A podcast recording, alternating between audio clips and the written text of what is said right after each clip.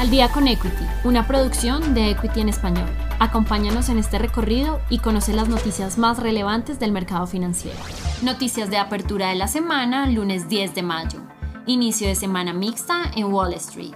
Los mercados financieros iniciaron la primera jornada operativa de la semana con movimientos bajistas. En la bolsa de Nueva York, los futuros de sus índices presentan un comportamiento mixto. El Dow Jones presenta ganancias de 132.81 puntos. Por el contrario, el S&P 500 presenta retrocesos de menos 11.45 puntos. Y el índice tecnológico Nasdaq presenta evaluaciones de menos 297.83 puntos. El Dow Jones registra máximos históricos. Lo anterior se da debido a que los participantes del mercado tienen altas expectativas en las tasas de interés, que se mantengan bajas por un largo tiempo, pues los datos de empleo no fueron los esperados y esto generó que bajara el temor sobre el incremento de la inflación. Adicional a esto, el precio de las materias primas se vio favorecido por el alza de las acciones de empresas del sector energía, minería y acero. Petróleo al alza tras ciberataque a ductos de combustible.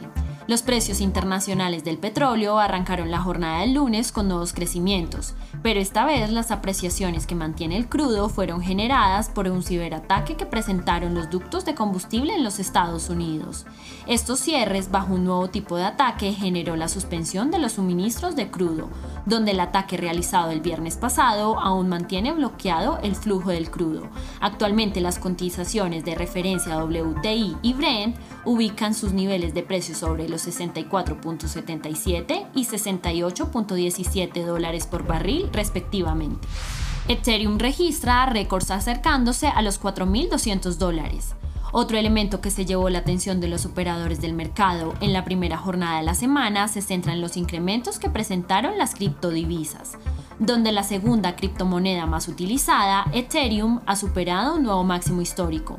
Estos niveles se ubican por encima de los 4.000 dólares, al punto que los precios del Ether se aproximan a los 4.200 dólares, ya que las cotizaciones actuales presentan avances sólidos del 6% con posibilidades de mayores incrementos. Acción de Tesla desciende. La compañía Tesla, fabricadora de automóviles, anunció este lunes que instaló una estación de supercargadores en la base del Everest en el Tíbet.